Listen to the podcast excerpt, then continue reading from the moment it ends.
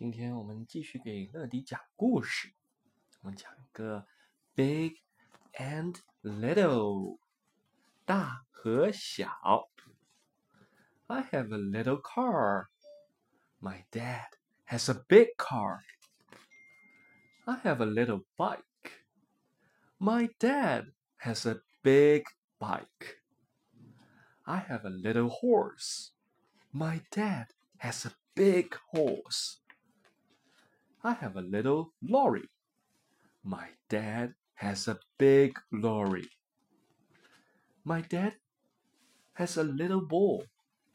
I have a big ball. Ball, bike, car, horse, lorry. Have 是有，具有。Has 是 have 的第三人称单数。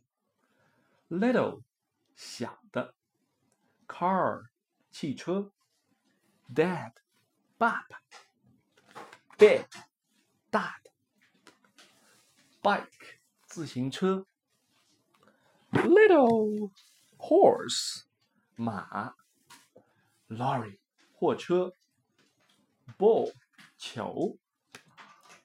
这就是 big and little。